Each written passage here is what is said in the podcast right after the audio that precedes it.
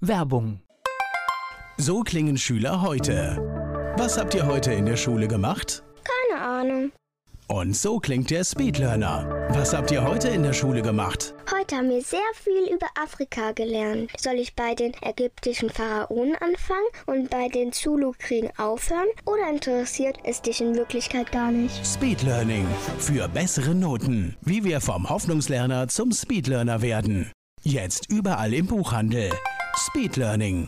Antenne Mainz, mein heutiger Gast ist weiblich. Name? Manuela Matz, Alter? 54, Geburtsort? Karlsruhe. Jetzt bin ich gespannt. Beruf? Ähm, ja, jetzt beigeordnete, gelernte Juristin. Hobbys? Fasenacht und meine Tiere. Haben Sie sowas wie ein Lebensmotto? Ja, das Glas ist immer halb voll und nie halb leer. Das, das, ist, das ist, ja, ist eigentlich die beste Einstellung, die man haben kann. So ein besonderes Merkmal. Was sagen vielleicht jetzt Ihre neuen Mitarbeiter und Mitarbeiterinnen, was sie auszeichnet? Vielleicht ein Stück weit Hartnäckigkeit, ja. Die Mainzer Wirtschaftsdezernentin Manuela Matz, hier zu Gast bei Antenne Mainz.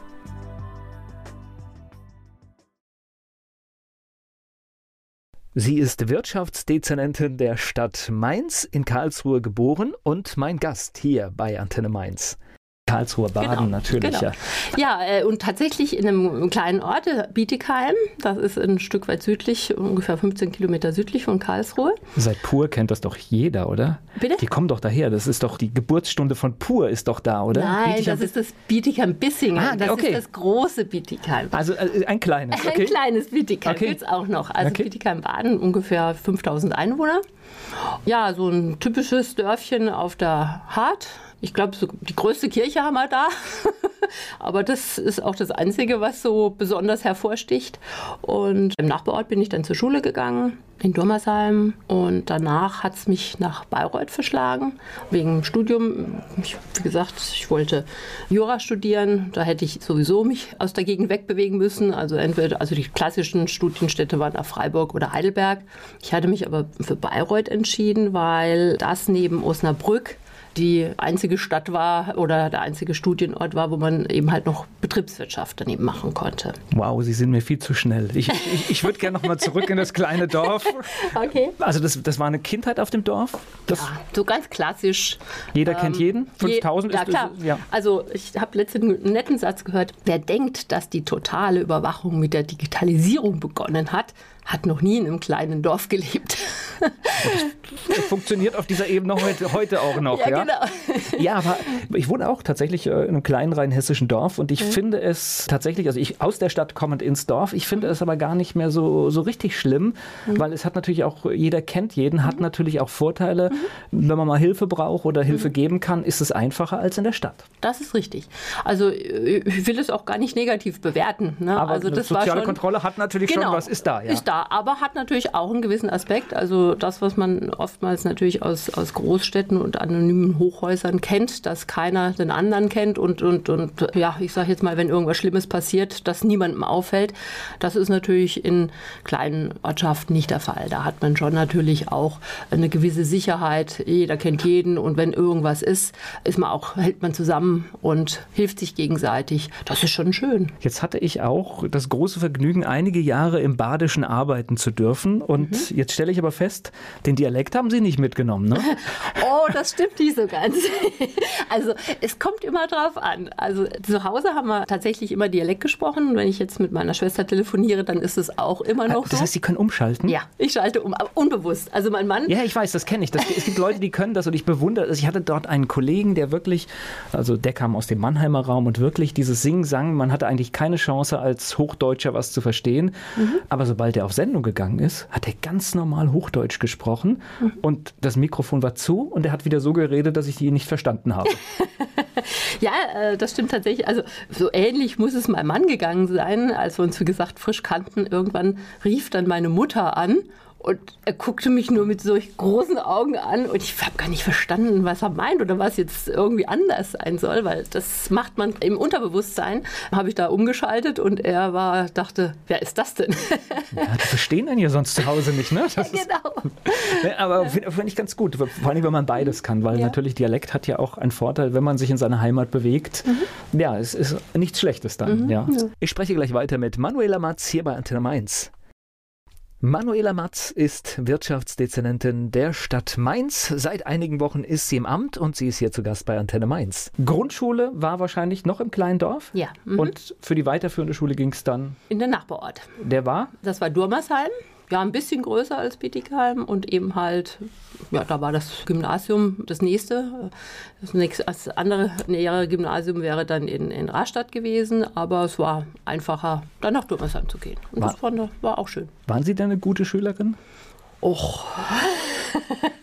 naja, also ich sage jetzt mal so, die Fächer, die mir Spaß gemacht haben, da hatte ich, glaube ich, ganz ordentliche Noten. Bei den Fächern, die mich nicht so interessiert haben, das war dann auch langweilig. Obwohl in dem Bereich, in dem es ja später ging, da müssen ja die Leistungen am Schluss auch in Ordnung sein, ne? Ja, ja, ja. Also ich konnte mich jetzt nicht beklagen. Also von daher, es war, war vernünftig, aber wie gesagt, deutlich eben halt unterschiedlich im Hinblick darauf, was mich interessiert hat und was mich nicht interessiert hat. Am, am Ende der Schulzeit war das klar, wo das hingeht oder? Ach, das war schon ein Stück weit vorher klar eigentlich. Also das, was heutzutage, ich habe ja zwei Kinder und diese Orientierungslosigkeit erstmal so nach dem Abitur, irgendwie war das bei unserer Generation nicht so wirklich zu spüren und bei mir eigentlich auch nicht. Also ich hatte eine ganze Zeit lang geliebäugelt, tatsächlich eine der ersten Pilotinnen bei der Lufthansa zu werden musste das aber dann leider aufgeben, weil ich äh, ziemlich kurzsichtig bin. und ja, und danach war eigentlich klar, dass ich Jura studieren will mit dem Schwerpunkt Betriebswirtschaft. Das habe ich dann auch gemacht. Okay, und dann ging es nach Bayern, ne? Dann ging es nach Bayern, genau. genau. Wie gesagt, also damals war es so, dass es eben halt zwei Universitäten gab, wo man das parallel machen konnte. Also Betriebswirtschaft bis zum Vordiplom und dann eben halt und daneben noch das volle Jurastudium. Und das war einmal Osnabrück, das war aber natürlich sehr weit weg damals noch. Ne? Und es war ja alles noch vor Handyzeiten und Skype und was weiß ich, was es so gibt. Und Können sich viele Bayreuth. schon gar nicht mehr vorstellen, diese ja, Zeit. Ne? Ja. Aber ich überlege auch manchmal, so viele Sachen sind in, selbstverständlich in den Alltag übergegangen. Mhm. Aber es war die Zeit, ja. Wenn man weg war, war man weg. Ne? Da war man weg, genau. Und es gab halt so das klassische Telefon mit Wählscheibe noch und ja, teure Gespräche. Also das war ja auch noch so, ein, so eine Sache. Man hat ja früher eigentlich sich, teilweise gab es ja, hat man Vermögen gelassen äh, für Telefonkosten. Gerade auf längere Distanz, das ist ja heute alles nicht mehr. Das sind alles Flatrates. Denkt man gar nicht mehr drüber nach. Ne? Das alles noch mit Kabel auch noch. Ja, das auch noch, das auch noch, genau. Ja, und dann ging es eben nach Bayreuth. Auch da war es eine, eine sehr spannende Zeit allerdings ein bisschen gewöhnungsbedürftig, was das Klima angeht, weil Bayreuth ist ja nicht umsonst bayerisch-Sibirien, also Oberfranken und genauso war das auch. Ich glaube, das erste, was ich mir gekauft habe, war also so, so einen dicken langen Daunenmantel und ganz, okay. und ganz viel Skiunterwäsche. Also das, was ich sonst im Winterurlaub hatte, das hat nicht ausgereicht. Also ich musste dann also deutlich aufstocken. Ja, aber ansonsten war es eine tolle Zeit. Es war die Zeit kurz vor der Wende. Also wenn man da mit dem Auto hingefahren ist, er hat so einen kleinen Fiesta und da war es dann so, dass ab Nürnberg war man mehr oder weniger alleine auf der Straße. Und gerade wenn man dann eben spät abends mal losgefahren ist, sonntags, um hinzukommen, das war schon eine Herausforderung, weil auch wieder in Vorhandy-Zeiten, ne, so mitten auf der Straße, völlig alleine. Ja, weil die Zonengrenze hat natürlich, das war ein Dead End. Ne? Was allerdings natürlich sehr spannend war, war in der Zeit dann, als die Wende kam, das war unglaublich. Also das direkt mitzukriegen vor Ort, das war unglaublich spannend. Also wie dann äh, die Mauer auf war und, und alles nach Bayreuth, nach Coburg, alles was so im, im, im, im Zonenbereich war. Ja klar, sonst ist. war Ende und jetzt auf einmal ja. war der Austausch in beide ja. Seiten möglich, ja, ja, klar. Also es war, war unglaublich. Also die Stadt war voll, Sonntagsöffnungen, es war ein unglaubliches Erlebnis. Teilweise sind die Leute ziellos erstmal losgefahren und geguckt, wo man dann hinkommt. Und ich habe damals im katholischen Studentenwohnheim gewohnt und da hat dann die Heimleitung quasi Schlafplätze eingerichtet, weil ganz viele Menschen sich einfach ins Auto gesetzt haben, rübergefahren sind und, und gar nicht drüber nachgedacht haben, wo sie übernachten wollen und, und wie sie sich versorgen können. Die waren einfach da und, und guckten und staunten. Das war unglaublich. Also da gab es dann ganze Familien mit kleinen Kindern, die dann die Nacht bei uns verbracht haben. Also es war. Ja, ich habe auch gehört, es waren einige dabei, die wirklich auch bewusst raus sind und auch erstmal wieder nicht zurück, weil sie der Sache auch nicht getraut haben. Mhm.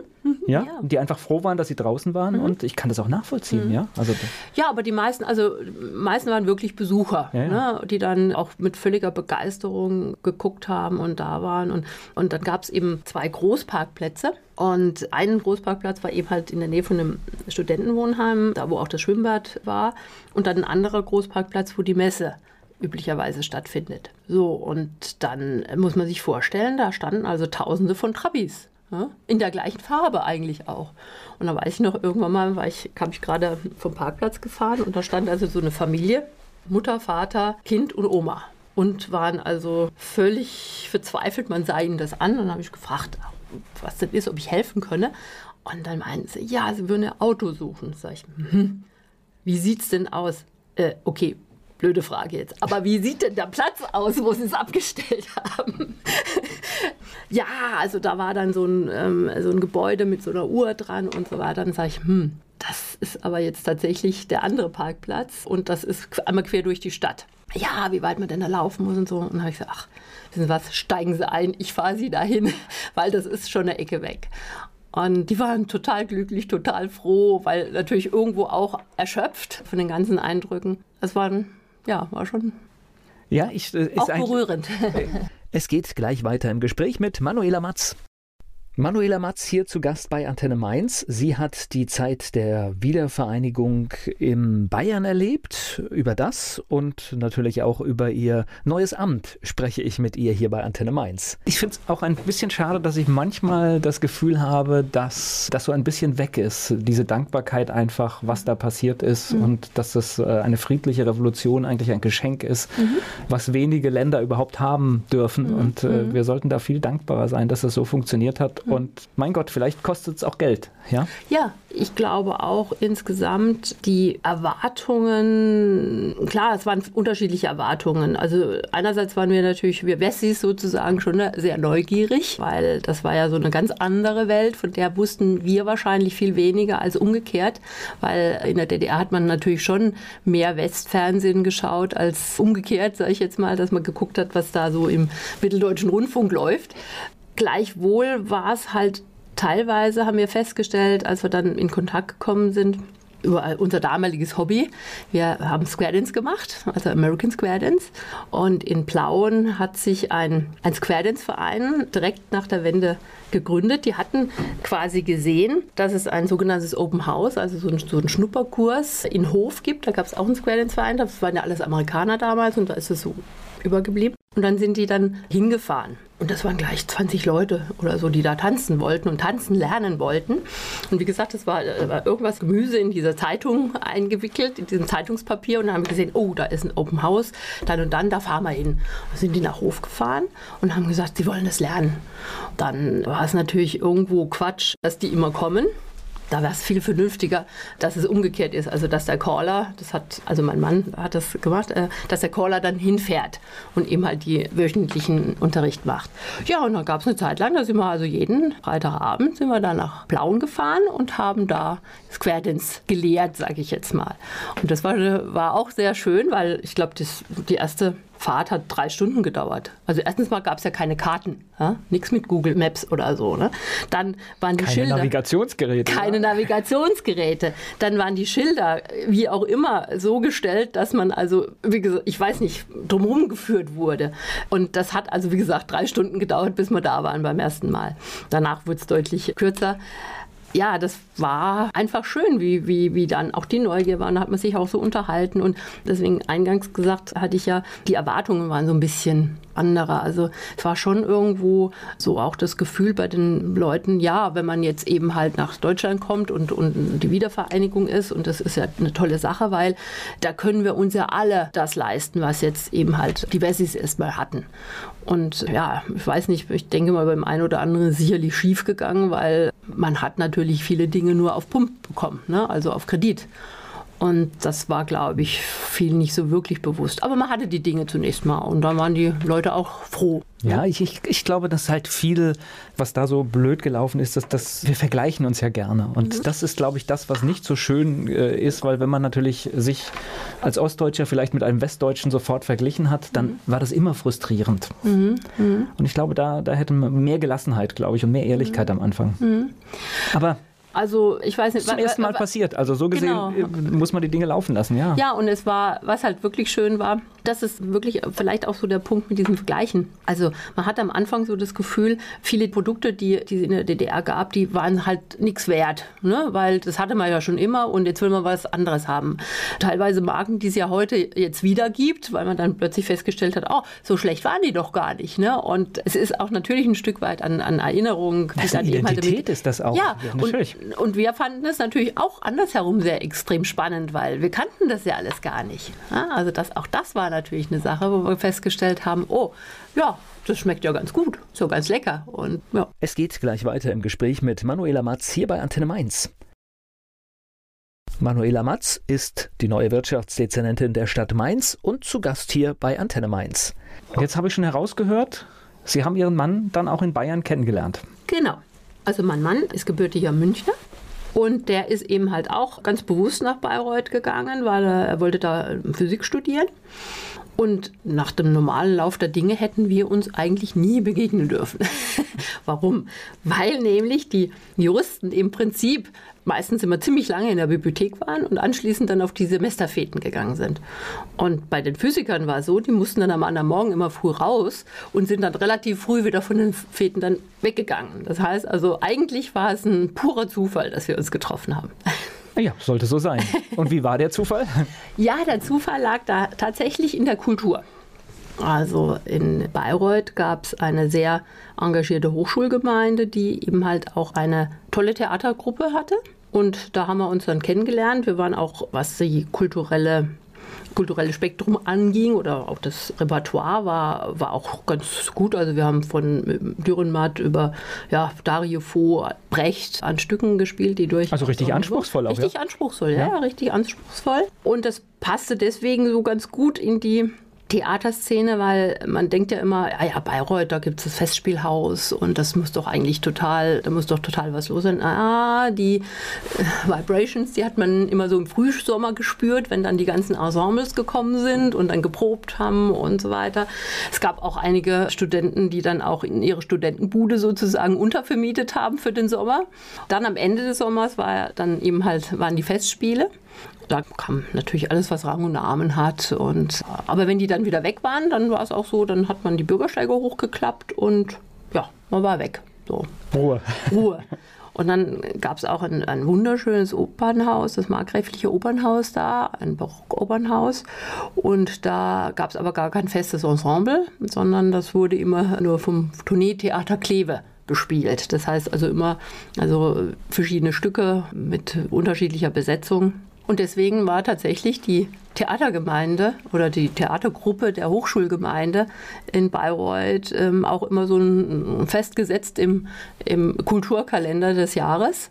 Und wir haben in der Regel einmal ein Stück gespielt dann im Semester. Und ja, und da habe ich dann eben halt meinen Mann kennengelernt, der war begeisterter Schauspieler und ich habe damals die Maske gemacht und habe ihn also von einem Anfang 20 Jahre alten Studenten in einen veritablen grauen Physikstudenten, ne? Physikstudenten, das ist ja, das besonders. Das ist besonders in einen veritablen grauhaarigen Einstein verwandelt. Das ist ein schönes Bild, ja.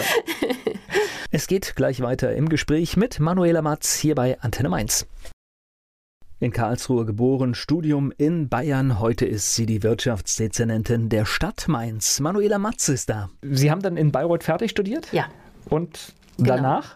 Und danach war es so, also mein Mann hat auch fertig studiert und ich wollte immer, ich hatte angangs gesagt, also die Temperaturen sind da doch auch durchaus gewöhnungsbedürftig und ich wollte immer wieder zurück an den Rhein, einfach weil das Klima so toll ist und ja, und dann war es so, dass wir dann nach Freiburg gegangen sind, also mein Mann ist nach Freiburg gegangen und hat da sein Promotionsstudium angefangen und ich bin dann für meine Referendarzeit äh, ans Landgericht Baden-Baden gewechselt Und wir haben dann eben aber in Freiburg beziehungsweise in Bolschweil in einem Landgut. Hört sich jetzt auch wieder sehr groß an. Ja, der Marie-Louise, also das Geburtshaus der Marie-Louise von Kaschnitz gewohnt. Wir waren da die erste Studenten-WG, hm. die es je gegeben hat. Das Schloss Bolschweil ist, ja, wie soll ich sagen, ein, ein wunderschönes Landschloss, Landschlösschen. Und ja, wir haben uns da sehr wohl gefühlt. Das war eine, war eine tolle Zeit da. Und sonnentechnisch von den Sonnenstunden war das ja schon mal die richtige Region, ne? Ja, genau. Besser genau. geht's, glaube ich, in Deutschland. Viel besser geht's viel nicht. Be viel besser geht's nicht, nein. Ja, und da ist dann auch, da haben wir auch dann geheiratet und da ist auch unsere Tochter zur Welt gekommen in Freiburg dann. Ja, dann irgendwann war ich fertig mit dem Referendariat und dann hatte ich auch meine erste Stelle in Freiburg, in, auch in einem wunderschönen Palais, einem Schweizer, sogenannten Schweizer Palais mit so Kassettendecken und so weiter. Ist auch ein schönes Lebensgefühl in der Stadt, oder? Das ist so, äh, ich, ich finde, es ist auch fast vergleichbar mit dieser rein hessischen Art. Es ist sehr, mhm. sehr offen und sehr schön und mhm. gemütlich und. Mhm. Äh, und was halt wirklich also gemütlich. Trotz der Stadt. Das genau, ist mal genau. Trotz genau. der Stadt ist es gemütlich, genau. Genau, es ist ein easy going. Und was auch sehr schön ist, ist natürlich die Nähe zu Frankreich. Colmar ist ja quasi über den Rhein drüber. Und da hat man auch schon so ein bisschen auch die französische Lebensart natürlich mitbekommen. Damals war noch in der Zeit, da haben auch relativ viele Franzosen in Deutschland gearbeitet. Und deswegen war eigentlich da gar keine Grenze zu spüren, sondern es war ein buntes Miteinander das war sehr schön. Mhm. Also als ich das erste Mal in Freiburg war, ich war ja von diesen Bächlein da fasziniert. Mhm. Das, das, das, das macht ja so viel aus, dieses fließende Wasser überall. Mhm. Das ist echt wunderschön. Mhm. Und irgendwann waren wir, ich weiß gar nicht, letztes Jahr da und da war ich ganz enttäuscht, wegen dem Niedrigwasser war da kein Wasser drin. Und das, mhm. das, hat total viel weggenommen für mich. Also weil das ist schon schön. Ja gut, am Anfang, glaube ich, ist es ein bisschen gewöhnungsbedürftig. Also ich musste immer aufpassen, dass man nicht reintritt, ja. genau. Ja, also dass ich nicht in einem lande. Ähm, aber man gewöhnt sich dran, man gewöhnt sich dran. Also ich, wir waren irgendwie irgendwann im, im, Hochsommer das erste Mal in Freiburg und dann haben die halt das wunderschön gemacht, so, so Playmobil-Schiffe und so mhm. Zeugs da überall drin. Eigentlich hat man dann immer was gesehen, dass man mhm. eigentlich, da ist irgendwas. Also, genau. Ja, jetzt müssen wir mal klären, wie sie überhaupt nach Mainz gekommen sind. Das heißt, ja. hätte ich auch Freiburg bleiben können, oder? Hätte auch Freiburg sein können, aber es war dann so, also wie gesagt, wir waren quasi in der Familienphase und wir hatten das dann so gemacht, also unsere Tochter geboren wurde da war es in der ersten Zeit äh, tatsächlich so, dass ich also vormittags in der Anwaltskanzlei war und halbtags gearbeitet hat und am Nachmittag ist dann mein Mann in die Uni gegangen, um seine Promotion fertigzustellen. Und dann war es aber für mich schon immer klar, ich hätte gerne noch ein zweites Kind und deswegen war dann die Überlegung, was machen wir? Und mein Mann sagte, ja, also sein Vater war schon bei Siemens und die brauchen ja auch immer Physiker und deswegen hat es uns dann eine Zeit lang nach München verschlagen. Also wir nach München gegangen und dann, da ist auch dann unser Sohn geboren. Und irgendwann, auch da war es mir dann wieder ein bisschen zu kalt. und ich habe gesagt, ich möchte gerne wieder an den Rhein, wenn es irgendwie geht. Und tatsächlich hat sich dann die Gelegenheit ergeben, ein paar Jahre später, dass wir dann eben hierher kommen beruflich. Mein Mann hatte dann hier eine Stelle als Geschäftsführer angenommen bei einer Hardwareverschlüsselungsfirma in Bodenheim. Ja, und dann war ich wieder am Rhein, also sprich Laubenheim. Also jetzt bin ich etwas näher am Rhein dran. Also im Rathaus habe ich natürlich jeden Tag den Rhein vor Augen. Ja, mit tollem Blick auch, ne? ja. oder? Nehme ich ja. mal an, ja? ja? ja? Da geht mir auch immer mein Herz auf. also das war der Weg im Prinzip nach, nach Mainz. Genau. Und auch kein Problem gehabt, angekommen in der Stadt relativ schnell?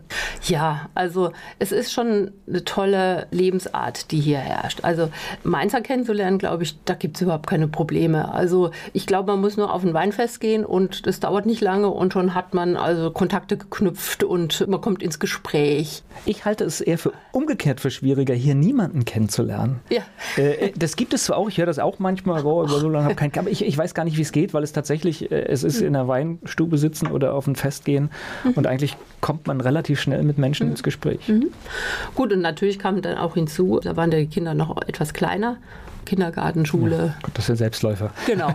Das, das also. funktioniert ja immer. Das ist, das ist äh, völlig genau. klar. Mhm. Es geht gleich weiter im Gespräch mit Manuela Matz. Wir haben schon viel über ihren Lebensweg erfahren. Seit wenigen Wochen ist sie die Wirtschaftsdezernentin der Stadt Mainz. Manuela Matze ist da. Was haben Sie denn beruflich hier in Mainz gemacht? Ja, also äh, wie gesagt, nach der Familienphase, was heißt, ja, nach, oder zwar waren die Kinder doch auch relativ klein, aber ich habe dann gesagt, naja, hm, ich würde gerne wieder was machen Und mein Mann, der wollte sich auch ein bisschen verändern. Ja, dann haben wir mal überlegt, was wäre denn möglich. Und dann haben wir gesagt, okay, was kann man als Juristin und als Physiker denn so anfangen? Und dann haben wir tatsächlich 2002 eine Unternehmensberatung gegründet, die sich vor allen Dingen auf Informationssicherheit und Datenschutz spezialisiert hat. Und dann haben wir 2000, das war so typisch noch das, in der Garage. Das heißt, das heißt, Sie haben Ihre beiden Kompetenzen zusammengeworfen oder was, ja? Genau, genau. Okay, ja. Weil wir wollten was zusammen machen. Also das hat immer schon super funktioniert, wenn mein Mann und ich gemeinsame Projekte hatten, dann, es war immer schon klasse. Also da haben wir uns immer sehr ergänzt. Und dann kam es eben zu der Überlegung, dass wir uns da selbstständig machen, aber so typisch im, im Kellerbüro, ja, so als Start-up, haben wir dann also losgelegt sind dann auch relativ schnell gewachsen, haben dann 2005 ein Grundstück hier äh, im Hechtsheimer Gewerbegebiet erworben und haben dann da unsere Firma errichtet, die ich sage jetzt mal vom Äußeren her, eigentlich auch ein Stück weit äh, sozusagen die Vergangenheit abbildet.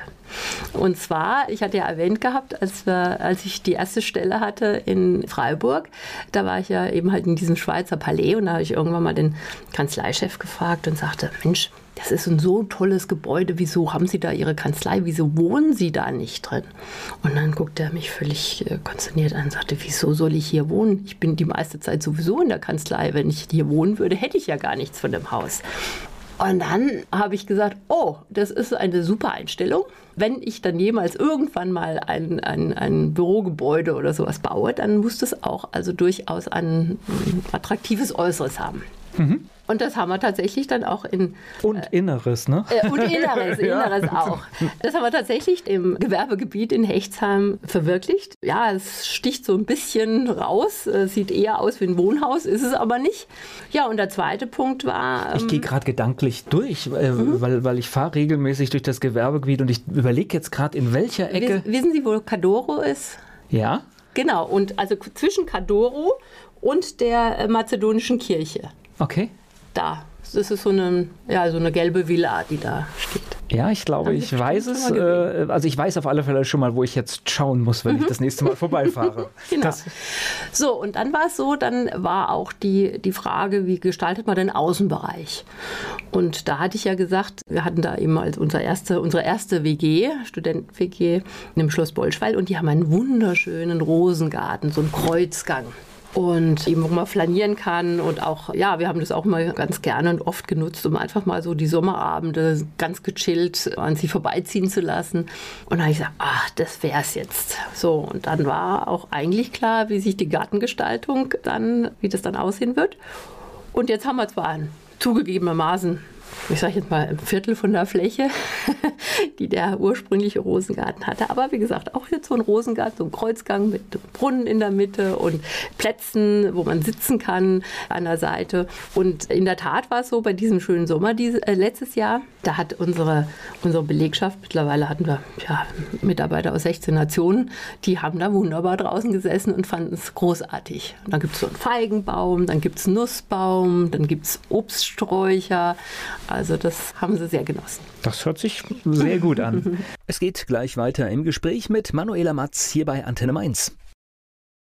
Seit wenigen Wochen gehört sie dem Stadtvorstand an. Die Wirtschaftsdezernentin Manuela Matz ist hier zu Gast bei Antenne Mainz. So, jetzt müssen wir bei Ihnen mal auf die Politik kommen. Wann haben Sie denn die Politik für sich entdeckt? Ja, das war tatsächlich auch in der Bolschweiler Zeit. Ich muss jetzt sagen, wir, ich war jetzt von meiner Familie her immer schon eher CDU-lastig. Mein Großvater war Zentrum und von daher war das irgendwie so. Naja, war ja auch ja. mal so Stammland. Ne? Baden-Württemberg ja, ja, war ja war CDU, war schwarz, so, so hat genau, man es gesagt. Genau, genau, so war das. So war das damals. Und ja, die Zeit in Bayern konnte ich mich nicht so wirklich anfangen Freunden äh, mit der CSU. Deswegen war dann auch klar, als wir gesagt haben, ah ja, wie sieht es denn aus? Was wollen wir machen? Und wir hatten immer beide schon, mein Mann und ich, hatten eigentlich immer schon das Gefühl, dass uns hat eigentlich die Gesellschaft unheimlich viel gegeben. Und das würden wir gerne auch irgendwo zurückgeben. Und man kann das, glaube ich, auch ganz gut machen, indem man eben versucht, die Lebensumstände und die Lebensqualität über politische Entscheidungen dann auch ein Stück weit voranzubringen. Einer Partei zugehören ist ja der erste Schritt, dass ja. man sagt, ich mhm. unterstütze eine Partei, mhm. weil ich die Richtung gut finde und so weiter mhm. und so fort. Der nächste Schritt ist ja natürlich, sich selbst auf irgendeiner Ebene zu engagieren. Mhm. Ja, und wir, das haben wir auch damals gemacht. Also zum einen waren wir wissenschaftliche Mitarbeiter für die örtliche Bundestagsabgeordnete. Und dann haben wir uns im Kreisverband auch engagiert und zwar im Umweltbereich. Das war ja so, da fing es gerade so an mit der Umweltpolitik und damals war noch die Diskussion um Genmais und so weiter. Und wir haben damals auch einiges an Veranstaltungen organisiert, wo wir gesagt haben, Mensch, man muss mal sich unterhalten. Also die, die Genmais-Gegner müssen mal mit den Bauern zusammenkommen. Man muss auch mal über, mehr informieren über das ganze Thema. Und da haben wir dann gesagt, am besten findet das eigentlich mit so einer, ja, ich sage jetzt mal Poster-Session statt, wo jeder Akteur in dieser ganzen Diskussion vielleicht, vielleicht mal so seinen Standpunkt darlegt und man quasi von einem Poster zum anderen gehen kann und dann mit den Leuten diskutieren, was macht denn Sinn und was macht nicht Sinn. Vor allen Dingen zuhören. Ja. Das ist so wichtig, zuhören. Also man muss ja auch nicht jede Position übernehmen, aber oft hilft zuhören, dass man ein größeres Verständnis für Dinge bekommt mhm. und vielleicht auch ein bisschen seine, seine Richtung ändert und es viel einfacher ist, zusammenzukommen. Das ist wahr. Das stimmt. Zuhören ist echt das, was vermisse ich äh, in vielen Prozessen, dass wir irgendwie, haben wir das, glaube ich, in der digitalen Zeit ein wenig verlernt. Ja, ich weiß nicht, ob das so die digitale Vielleicht auch schon Zeit vorher, aber ich finde es mittlerweile besonders schlimm, dass also ich gucke halt gerne so in, in, in Facebook-Foren und dort liest keiner mehr, was eigentlich die Ursprungsintention eines mhm. Schreibers war, mhm. sondern es geht darum, seine These rauszuballern und das ist mhm. schade, weil da geht uns viel Kultur verloren. Mhm. Ja. ja, ich glaube, es liegt auch daran, dass man gerade in den letzten Jahren auch spürt, dass man man viel mehr es mit, mit Leuten zu tun hat, die einfach so, ja, ich will nicht sagen egoistisch, aber sehr, sehr auf sich selbst und auf die eigenen Vorteile auch bedacht sind und auch eine gewisse Nabelschau an den Tag legen und wirklich gar nicht mehr in der Lage sind. So habe ich manchmal, habe ich manchmal das Gefühl, gar nicht mehr in der Lage sind, andere wahrzunehmen. Und das ist schon schlimm. Also dieses, ich habe eine Meinung und, und auf die beharre ich und ich lasse andere Argumente gar nicht mehr gelten oder mich interessiert auch überhaupt nicht, was andere hier vielleicht möglicherweise an Nachteilen erleiden. Und das finde ich schon erschreckend, dass dieses auf andere auch mal achten und auch mal deren Standpunkt verstehen, dass das eigentlich wirklich nicht mehr großartig stattfindet. Ja, der, der soziale Zusammenhalt ist ja das, das Wichtigste in unserer Gesellschaft. Wenn wir das mhm. zerstören, dann gehen ganz viele Dinge ganz schnell kaputt. Und mhm. da müssen wir echt aufpassen. Mhm. Und da habe ich manchmal an der einen oder anderen Stelle Angst, dass wir oder einige da den Bogen zu weit spannen. Mhm. Ja, das ist richtig. Aber gleichwohl, ich wohne jetzt in Hechtsheim. Wie gesagt, irgendwann sind wir von Laubenheim nach Hechtsheim auch privat gezogen. Und das finde ich immer sehr schön. Da ist wieder so, da kommt wieder das Dorfgefühl von früher auf. Also man hat dann auch, man kennt sich, man duzt sich, ja, man feiert gemeinsam. Das, was ich vorhin hatte, und man achtet auch ein bisschen auf den anderen. Auf, also genau. jetzt vielleicht nicht so, so wie in einem kleinen Dorf, aber trotzdem auch da guckt man einfach, was ist los und fragt auch mal, mhm. kann ich helfen, wenn das genau. angebracht ist, ja. Genau, ja. Und deswegen, also ich genieße es sehr. Einerseits, ja, wie gesagt, das Leben in, in Hechtsheim, aber andererseits finde ich es auch sehr schön jetzt mit meiner neuen Aufgabe, dass ich für meine Wahlheimat was tun kann. Gleich geht's weiter im Gespräch mit Manuela Matz. Viele Schlagzeilen gab es zum Start in ihrem Amt und auch in den ersten Wochen. Manuela Matz ist die Wirtschaftsdezernentin der Stadt Mainz und hier zu Gast bei Antenne Mainz. Das heißt, Sie sind aber auch nach Mainz kommend auch hier bei der CDU wieder angedockt und haben sich mhm. vorgestellt, haben gesagt, ich würde gern mitarbeiten mhm. und haben das auch getan. Ja, also zunächst war natürlich, es ist, irgendwann ist die Zeit natürlich endlich. Also mit, mit, ja, ja, klar. Kleinen, mit kleinen Kindern, mit, einem, mit einer Firma, die man gerade aufbaut und so weiter. Aber ich habe immer geschaut, dass ich mich in irgendeiner Weise Weise schon auch noch engagiere und einbringe. Äh, Aber das ich, dann ich so, wenn, wenn, ich, wenn ich jetzt überlege, so in meinem Umfeld, die Leute, die ich kenne, die sich engagieren, das sind merkwürdigerweise die Leute, die gefühlt die wenigste Zeit haben für das Engagement, die man dann abends äh, in irgendwelchen Gremien sieht und sich fürs Allgemeinwohl engagieren. Mhm, genau, ja. das stimmt tatsächlich. Also diese Beobachtung mache ich auch. Ja, also. das sind die Leute, die selbstständig Firma gründen, ja. drei Kinder haben, also wo, wo wirklich alles zusammenkommt und dann gibt es manchmal welche, die sagen, ich habe keine Zeit und, mhm. und wenn ich das dann vergleiche, stimmt es nicht mehr. Mhm.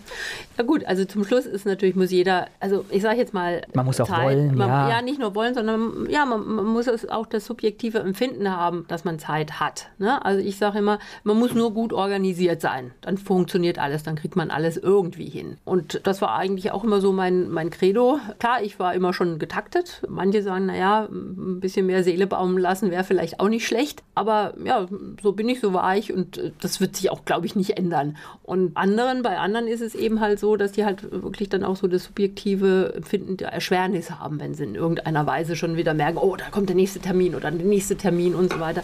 Und das muss man halt dann auch irgendwo ja auch äh, respektieren. So, jetzt sind Sie ja in ein Amt gekommen, mhm. für das haben Sie sich beworben. Mhm. Ich weiß gar nicht, wie, wie ist der Begriff dafür? Äh, Sie haben sich ja eigentlich beworben zu einem Zeitpunkt, als es eher so aussah, als wenn Sie das Amt gar nicht bekommen, oder? Ja, ja, aber das war auch das war bewusst, sage ich jetzt mal. Nein, das, also, das, ist ja ein normaler politischer Schachzug, sage ich genau. aber, ohne das jetzt irgendwie negativ zu bewerten. Eine Stelle wird frei eines Beigeordneten mhm. und dann bewirbt sich natürlich eine große Partei auch mit einem eigenen Kandidaten. Genau, und da habe ich gesagt, ach, gleichwohl wissend, dass es nur eine Zählkandidatur sein kann. Okay, Zählkandidatur ist das Wort, das ich gerade gesucht habe. Okay. Und dann habe ich gesagt, aber es ist wichtig, dass die Partei auch Flagge zeigt und sagen kann, hey, wir haben eine Alternative und wir haben eine Alternative, die auch ein bisschen was von dem Thema versteht. Und deswegen habe ich gesagt, ja, als ich gefragt wurde, ob ich es machen würde, habe ich gesagt, ja klar, mache ich. Ich habe mich dann ganz normal beworben. Ich glaube, Ende August war dann die Bewerbungsfrist. So, passte auch jetzt irgendwie so alles ein bisschen zusammen. Und ich gesagt, ach ja, das ist ein Thema, was sicherlich auch ich so auch interessant finden würde, wenn es klappen würde, aber natürlich nie dran gedacht, dass da irgendwie eine Chance besteht. Ja. Und dann? Ja, und dann kam es ganz anders. Dann kam es ganz anders. Und, was, äh, haben Sie denn, was haben Sie denn gedacht, als Sie gehört haben, dass der festgesetzte Kandidat sich vor die Presse stellt und sagt, ich mache das nicht? Also es war. Also da musste, Ihnen ja schon, da musste Ihnen ja schon klar werden, jetzt irgendwie, die können keinen mehr nachbenennen jetzt äh, und ich habe noch einen Mitbewerber bei eher einer kleinen Partei. Mhm.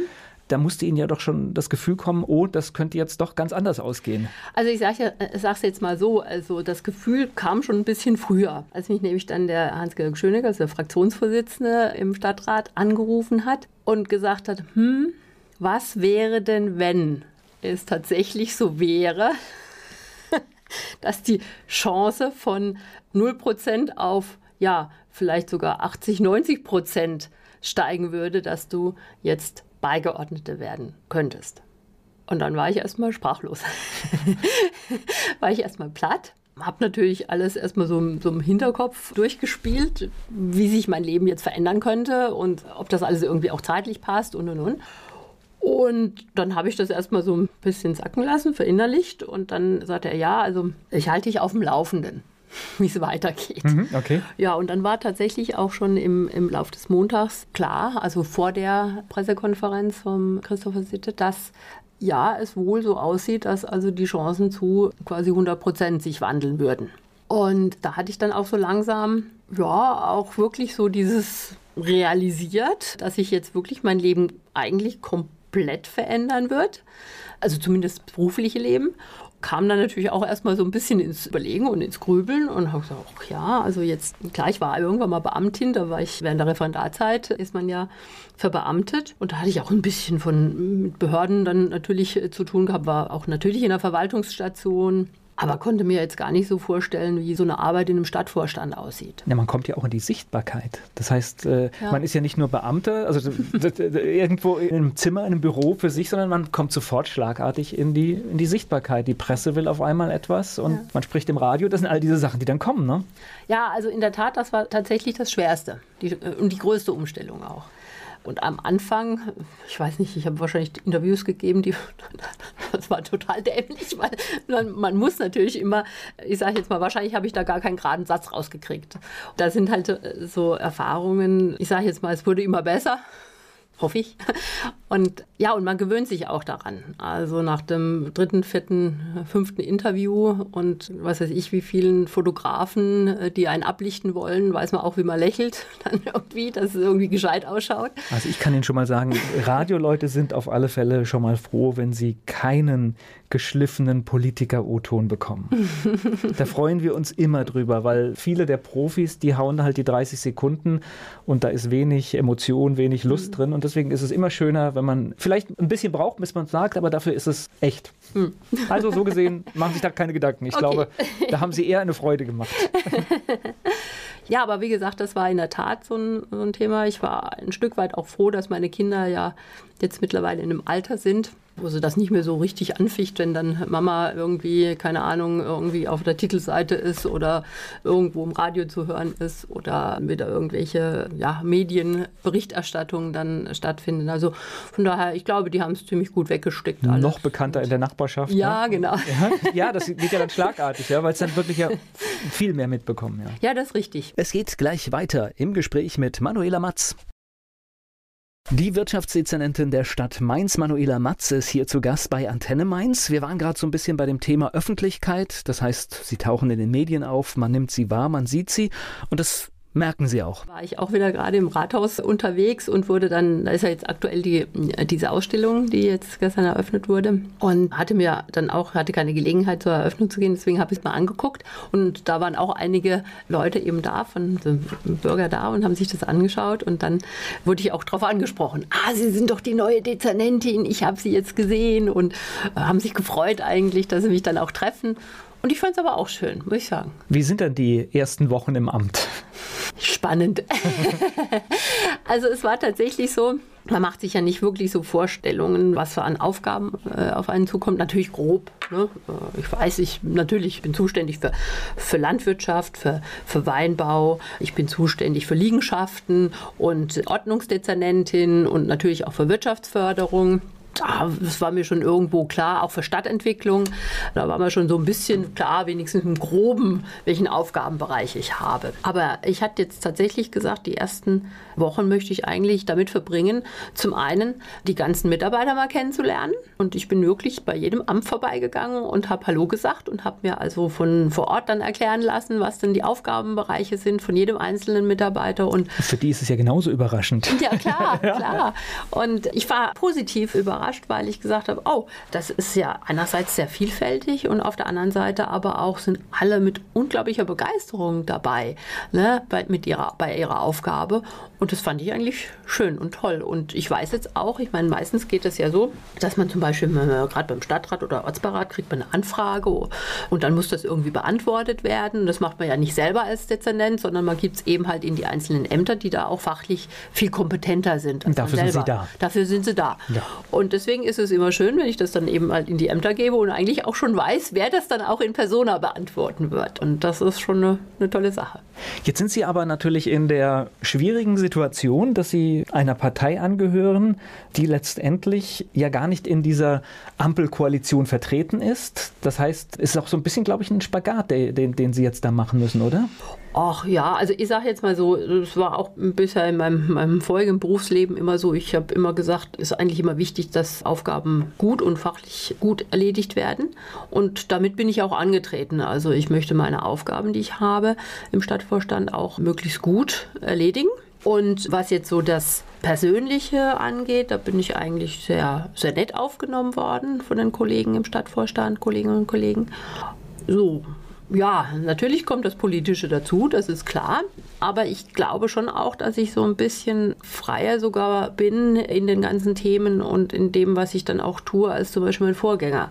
Weil ich eben halt nicht in der Ampel verhaftet bin, sondern eben halt ein Stück weit auch mehr Freiheiten habe. Naja, und die Situation ist jetzt ja so. Das heißt, alle im Stadtvorstand müssen mit ihnen zurechtkommen und sie mit denen. Ne? Also ja, das heißt, klar. man muss sich da arrangieren und muss mhm. jetzt einfach eine Arbeitsgrundlage finden. Aber ich glaube, auch das funktioniert in Mainz, glaube ich. Ja, also ich sage jetzt mal, früher hieß es ja das Mainzer Modell, ne? wo ja. alle miteinander gearbeitet haben, was ja auch nicht die schlechteste Zeit war, muss man auch ganz klar sagen.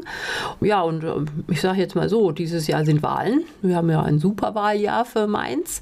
Und da wird sich natürlich auch zeigen, wie dann letztendlich die Konstellation zum Schluss aussieht. Was die CDU ja besonders spannend auch gestaltet in diesem Jahr. Oh, ach, wir haben so ein bisschen so ein paar Ideen. Also ich sage jetzt mal so, das Führungsteam der CDU hat ganz kreative Ideen und hat auch, wie gesagt, den Willen, äh, die Partei und die Parteiwerte voranzubringen und geht halt dann auch mal ungewöhnliche Wege. Sagt, okay, es geht jetzt auch darum, dass man sagt, es geht um die Kompetenz und wer kann es und was, was macht Sinn. Und es geht nicht so drum, wie es vielleicht mal eine ganze Zeit lang war, wer, wer ist denn dran jetzt? Ne? Und deswegen, das tut der Partei gut. Wir sehen das auch. Ich bin ja noch Stadtbezirksvorsitzende in Hechtsheim. Dauernd habe ich wieder neue Menschen, die bei, in die CDU eintreten. Also ich sehe das ganz, ganz konkret auch. Es ist ein, ein, eine Aufbruchstimmung mittlerweile da. Mir hätte jemand gesagt, letztendlich, also endlich macht Politik mal wieder Spaß. Na, ich und glaube auch, also jetzt unabhängig, ohne irgendetwas bewerten zu wollen, glaube ich, dass es für den Demokratieprozess verdammt gut ist, dass man A, eine Wahl hat, mhm. dass ein Ausgang einer Wahl nicht vorhersehbar ist. Und ich glaube, das macht es wieder spannend und auch interessant, dass sich mehr Menschen auch mit dem Kommunalen beschäftigen. Mhm. Ja, also in der Kommunalpolitik ist es halt auch oft so, es geht oft, also in, es geht auch, ich, ich sage an dieser Stelle immer gerne, es geht um verdammt viel Geld und es geht um das Geld der Bürger der Stadt. Mhm. Das mhm. wird oft so Kommunalpolitik weggeschoben, aber es geht, mhm. selbst in den kleinsten Gemeinden geht es um verdammt viel Geld, was genau. da gemacht wird. Genau, und ich glaube, es ist halt schon auch wichtig, dass man spürt, dass man eben halt in der Kommunalpolitik, wenn man eben halt gewillt ist, bestimmte neue Wege einzuschlagen, auch einiges mehr erreichen kann, als vielleicht es bisher der Fall war. Und es geht natürlich auch darum, dass, glaube ich, viele Menschen in, letzten, in der letzten Zeit auch so ein Stück weit Politikverdrossenheit hatten. Und das merken wir natürlich auch. Alle demokratischen Parteien merken das natürlich auch darin, dass eben halt, ich sage jetzt mal, entweder ein Rechts- oder ein Linksruck stattfindet in, der, in dem Wahlverhalten der Bürger. Und das ist eigentlich was, wo ich sagen muss, das ist ein ganz, ganz schwierige, schwieriger Trend, weil viele, die dann eben sagen, naja, hm, also weder links noch rechts, aber die etablierten und demokratischen Parteien, die sind auch nicht wirklich so, so wählbar. Deswegen ist es, gehe ich lieber gar nicht zur Wahl. Oder ich halte mich da raus. Und da denke ich, tut schon mal gut, wenn man sagt, hier, man hat eben halt auch jetzt zum Beispiel mit Nino Hase einen parteiunabhängigen Kandidaten, der eben halt schon auch in gewisser Weise ja sein, auf der, natürlich sein eigenes Standing hat, äh, natürlich eine gewisse Werteordnung hat, die der CDU schon nahe ist, aber durchaus auch Themen vertritt, die überhaupt nicht jetzt so CDU-Meinung sind. Ne? Also, das ist so ein bisschen ähnlich, wie Sie Ihre Rolle gerade beschrieben mhm. haben. Das heißt, mhm. ähm, klar, Sie, Sie, Sie müssen das Amt ausführen mit, mit allem, was dranhängt, mhm. aber Sie sind nicht in die Koalition gebunden und können dann mhm. manchmal vielleicht auch einen anderen Weg einschlagen, ja. als vielleicht, wenn Sie jetzt mhm. dem Koalitionsvertrag 100 Prozent folgen müssten. Genau. Also ich sage jetzt mal so, wie gesagt, ich muss da nicht reingucken, wenn ich bestimmte Themen an, angehe. Und deswegen ist es auch ein Stück Freiheit natürlich, klar. Ja, und das ist bei diesem Modell dann ähnlich. Auch, dass ist jemand, ähnlich, genau. Genau, dass jemand halt einfach. Da sagt, mir geht es um die Sache. Es geht gleich weiter im Gespräch mit Manuela Matz hier bei Antenne Mainz. Sie ist für die CDU in den Stadtvorstand gekommen. Manuela Matz ist Wirtschaftsdezernentin der Stadt Mainz und wir waren gerade im Gespräch bei dem Oberbürgermeisterkandidaten der CDU, dem parteilosen Nino Hase, der ja so eine ähnliche Rolle hat wie Sie, weil er ja auch ja, unabhängig ist und nicht immer der Partei folgen muss. Es ist, glaube ich, auch gerade, weil Sie es erwähnt haben, den Bürgerinnen und Bürgern tatsächlich nur fair gegenüber, dass wir, die wir ja, ich sage jetzt mal, Dienstleister für Bürger sind und auf deren Payroll stehen, na, dass da auch, oder auf deren Gehaltsliste stehen, dass da auch klar ist, ja, da geht es um die Sache. Und das muss immer Vorrang haben, jetzt vor Parteipolitik oder Ideologie oder wie auch immer. Sie haben jetzt gerade gesagt, bei der Ausstellung im Rathaus werden Sie erkannt. Äh, mhm. Sind Sie auch schon äh, in Betrieben unterwegs gewesen und haben dort erste Gespräche geführt? Nee, aber ich habe jetzt eine ganz lange Liste. okay. Das heißt, es geht jetzt los, ja? Ja, es geht jetzt los. Es ist natürlich jetzt ungemein schwierig. Also ich sage jetzt mal so, meine Assistentin, die eben halt sich um diese Terminvereinbarungen kümmert, die kommt jeden, jeden Tag mit, mit sorgenvollem Gesicht, kommt sie ins Zimmer und sagt, oh, ich weiß gar nicht, wo ich es noch unterbringen soll. Wir sind jetzt im Juni mit den Terminen. Da habe ich ja richtig Glück gehabt mit meiner Anfrage.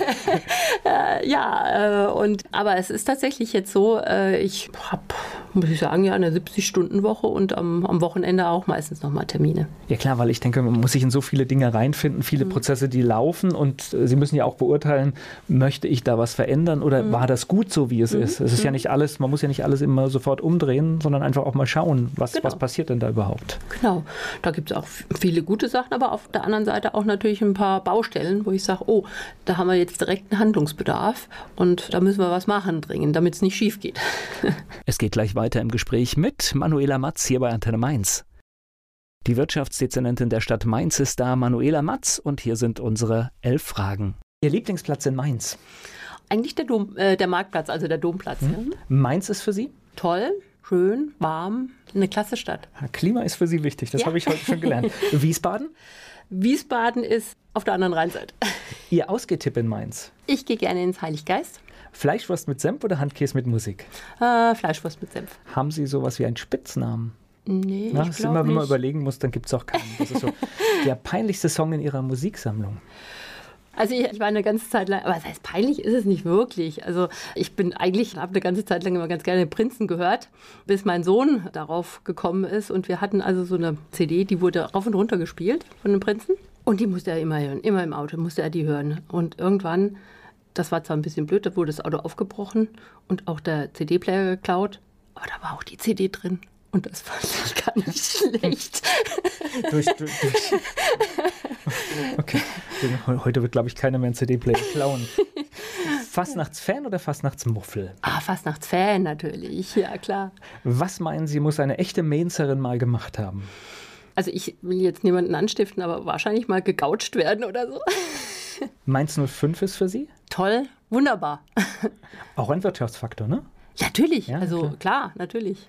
Welche berühmte Persönlichkeit möchten Sie mal treffen? Ich glaube, ich wäre mal beeindruckt, Angela Merkel zu treffen. Es geht gleich weiter im Gespräch mit Manuela Matz. Zu Gast hier bei Antenne Mainz war die Wirtschaftsdezernentin der Stadt Mainz, Manuela Matz. Hatten Sie mal Gelegenheit, mit dem Vorgänger zu sprechen? Gab es da? Ja, also es gab quasi tatsächlich nach der Wahl und vor der, vom Dienstantritt, das war ja, also ich, am 21.11. war die Wahl, ich weiß deswegen so, auch so genau, weil mein Sohn 20 geworden ist an dem Tag und habe dann ja das Amt angetreten am, am 10., also offiziell am 10. Dezember und dazwischen gab es dann so ein Übergabegespräch mit dem, mit dem Vorgänger. Das heißt also, ich habe dann, ja, er hat mir dann eigentlich so ein bisschen gesagt, was, was momentan so ansteht und welche Themen wahrscheinlich in der nächsten Zeit besonders auf der Agenda stehen dürften. Aber hört sich ja. dann auch nach einem kollegialen Übergang an, oder? Ja, Mehr oder weniger. Okay. Also, ich frage gar nicht weiter. Mal. Alles gut. wollen, wollen, wir nicht vertiefen. Okay. Alles, aber Sie können sich jetzt vorstellen, das ist jetzt für die nächsten Jahre Ihr Amt und Sie sind froh, dass Sie sich mhm. beworben mhm. haben. Ja, also ganz ehrlich, ich meine, das war wirklich auch jetzt privat persönlich eine sehr, sehr günstige Zeit. Also ich sage jetzt mal so, der, das letzte Quartal 2018 war ein echt heißer Ritt, was das angeht, weil Ende Oktober habe ich meine Firma verkauft, habe das Closing gemacht und wie gesagt, 21.11. war dann im Prinzip die Wahl und dann am 8. Dezember hatte ich einen neuen Job von einem Tag auf den anderen. Und das war natürlich erstmal überraschend, aber gleichwohl nach dem ersten, nach dem ersten Schreck habe ich mir dann überlegt, oh, hm, kannst du das überhaupt? Und musste dann feststellen, eigentlich hast du eine ganz gute Ausbildung dafür und eigentlich müsstest du das können. Ja, und genau mit dem Motto bin ich da auch rangegangen. Also, dass ich gesagt habe, ja, ich gucke mir erstmal alles an. Ich glaube, ich habe auch relativ viel Erfahrung, gerade im Bereich jetzt, wenn man mit, mit Unternehmen zu tun hat, weil als Unternehmensberaterin, was ich ja war, muss man sich ganz oft auf viele unterschiedliche Unternehmen, auf viele unterschiedliche Unternehmensformen und auf viele unterschiedliche Produkte, Geschäftsmodelle und so weiter einstellen. Und ich glaube, das ist was, was mir jetzt auch zu Pass kommt und was von Vorteil ist für, für den Job jetzt. Ich bedanke mhm. mich für die Zeit und wünsche Ihnen noch viel Spaß im Amt. Ja, danke schön. Also ich glaube, das werde ich auch haben.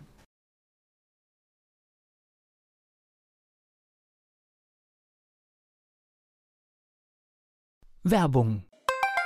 So klingen Schüler heute. Was habt ihr heute in der Schule gemacht? Keine Ahnung. Und so klingt der Speedlearner. Was habt ihr heute in der Schule gemacht? Heute haben wir sehr viel über Afrika gelernt. Soll ich bei den ägyptischen Pharaonen anfangen und bei den Zulu-Kriegen aufhören? Oder interessiert es dich in Wirklichkeit gar nicht? Speedlearning. Für bessere Noten. Wie wir vom Hoffnungslerner zum Speedlearner werden. Jetzt überall im Buchhandel. Speedlearning.